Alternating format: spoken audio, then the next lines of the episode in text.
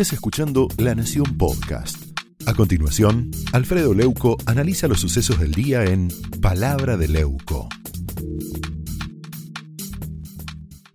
Eh, déjeme que le diga de dónde estoy parado desde el punto de vista editorial, ¿no? Yo creo que Carlos Zanini es el, el alter ego, ¿no?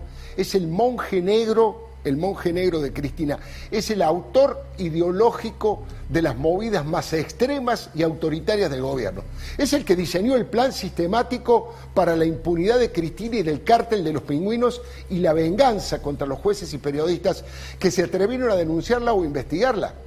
Sarini acaba de cometer un sincericidio que además demuestra el nivel de impunidad del que goza en el canal de Cristóbal López, conocido como Cristina Cinco Néstor, muy suelto de cuerpo, dijo que no estaba arrepentido de haberse vacunado, pese a que no le correspondía. Y encima malversó un documento público, como decía el doctor, porque aseguró que era personal de salud, tanto él como su esposa, que también se hizo aplicar la inyección. La verdad es el jefe de todos los abogados del Estado y mintió diciendo que estaba en condiciones legales de hacerlo y que no violó ninguna norma. Zanini, sin que se le cayera la cara de vergüenza, arremetió con otra provocación. Fíjese, confesó que le dijo a Horacio Berbisky, otro traficante de vacunas, que estaba equivocado, que no tenía que actuar con culpa, porque, cito textual, vos tenés derecho a eso, porque sos una personalidad que necesita ser protegida por la sociedad. ¿No me cree?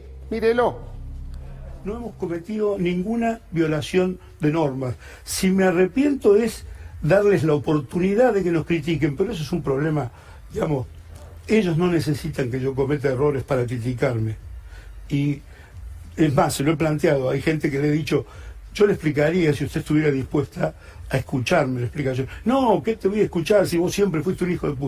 Mm. Bueno, entonces el problema no estaba en lo que yo haga, nunca el problema está en lo que hace. Yo no, no siento por esos culpa y eh, es más, a Horacio Berbisky le dije, estás equivocado, no, no, no tenés que, que actuar con culpa en el tema porque vos tenés derecho a eso, porque es una personalidad que necesita ser protegida por la sociedad. El problema surge de la falta de vacunas, no de quién se vacuna. ¿Vio eso? Escuchó lo que dijo Carlos Anini. Mire, hacía mucho que yo no registraba palabras tan discriminatorias que confirman que siente superioridad moral por encima de todos los argentinos. Ellos son las personalidades y tienen que vacunarse antes que los médicos, que los enfermeros, que nuestros padres o nuestros abuelos. La verdad hay que ser un fanático insensible para pensar y decir eso. Primero, ¿quién dice que Horacio Berbisque es una personalidad que necesita ser protegido por la sociedad? ¿Quién lo decide? ¿Sanini? Estamos todos locos, estamos todos locos. La vacuna, Zanini, es un bien público que debe ser aplicado en forma igualitaria y no con privilegios a los amigos y a los cómplices. Pero como dijo la diputada Mariana Zubik, sienten que pertenecen a una casta privilegiada que tiene el derecho de apropiarse de los bienes del Estado. Y agrego yo, bienes del Estado, ya sean vacunas o el dinero que se robaron a todo el pueblo. Se roban todo. Ellos deciden cuál es la vida que más vale y cuál es la vida que vale menos. Mire, según, según muchas convicciones, somos todos iguales ante Dios y ante la ley, menos ante Zanini. Él decide quién se salva y quién se muere. Horacio Berbisky es el jefe de la inteligencia informal de Cristina y eso no lo convierte en una personalidad, todo lo contrario, es apenas un espía, un doble agente, un ex integrante de la cúpula de Montoneros que se hizo mucho daño, le hizo mucho daño al periodismo, fingiendo que era un periodista independiente hasta que sus cómplices llegaron al poder. Pero digo, más allá de Berbisky, lo grave es el concepto de Zanini. Las personalidades deben vacunarse antes que el resto, y eso que se llenan la boca hablando de un país igualitario, de que la patria es el otro. Pregunto, ¿quién confeccionó la lista de personalidades? Los padres de Sergio Massa y Sergio Massa, los Dualde, ¿son personalidades? Es indignante el nivel de hipocresía y la falta de escrúpulos. El chino Zanini fue el que inventó esa frase humillante, castrense y castrista que dice a la presidenta no se le habla, se le escucha. Mire, el cargo de procurador del Tesoro lo define, procurar según el diccionario, es esforzarse en conseguir algo. Y entre otras cosas, Anini se esforzó para conseguir el tesoro, el tesoro de la mafia kirchnerista que en su mayoría salió enriquecida ilegalmente del gobierno y se esforzó en ser una especie de guardaespalda legal del matrimonio Kirchner que, como ya sabemos, robó fortunas gigantescas. En la exposición esta que hizo en televisión Zanini, también se burló de todos los argentinos porque dijo que de lo único que estaba arrepentido era de no haberse sacado la foto, como hicieron, agrego yo, muchos jóvenes militantes de la Cámpora que al parecer también son personalidades o son próceres para esa triple moral que tiene, que tiene Zanini. Ahí lo estamos viendo a las personalidades que se vacunaron de la Cámpora. Entre otros despropósitos políticos y ataques a la Corte Suprema, Zanini lo defendió a Federico Basualdo, por supuesto, y dijo que fue destratado.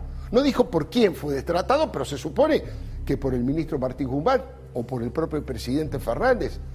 La verdad que el pensamiento jurásico, congelado en los 70, lo conduce, lo conduce a Zanini siempre por el mismo camino de la mirada conspirativa. Aseguró que hay un sistema de dominación que exporta al mundo en contra de los movimientos nacionales y populares. Bueno, esa concepción irracional es la que llevó a este gobierno y a estos muchachos a colocarse del lado de las dictaduras como la venezolana o la cubana y a proteger en su declaración oficial a la organización terrorista Hamas apoyada por Irán. Por eso colocan a la Argentina siempre en contra de los países democráticos y desarrollados como Estados Unidos o Israel. Tienen en su tropa a viejos socios del terrorismo de Medio Oriente, sociedad que comenzó con Mario Firmenich y Fernando Vaca Narvaja entrenando guerrilleros en los cuarteles de Arafat. Ahí está la foto que lo prueba. ¿O no se acuerdan de aquella época? Esto digo para entender conceptualmente, y ni hablar de personajes como Luis de Elía o Fernando Esteche, que son verdaderos voceros del fundamentalismo criminal de los grupos apadrinados por el gobierno iraní. Mire, Zanini y Cristina tienen la misma mirada. De hecho, Zanini el comisario político del cristianismo estuvo preso 107 días procesado por el encubrimiento agravado a los terroristas iraníes que volaron la AMIA. El chino fue el presidente del Tribunal Superior de la Corte Suprema de Santa Cruz y tuvo como misión vigilar a Daniel Scioli en la fórmula a la que ayudó a que perdieran las elecciones contra Macri. Lo primero que hizo en el poder fue retirar al Estado como querellante en todos los casos de investigación de la corrupción de los funcionarios K. Ese es Carlos Zanini, ¿eh? el monje negro, el artereo de Cristina Fernández de Kirchner que ayer cometió un sincericidio. Esto fue Palabra de Leuco, un podcast exclusivo de La Nación. Escucha todos los programas de La Nación Podcast en www.lanacion.com.ar. Suscríbete para no perderte ningún episodio. Estamos en Spotify, Apple Podcast, Google Podcast y en tu reproductor de podcast favorito. Seguí escuchando La Nación Podcast.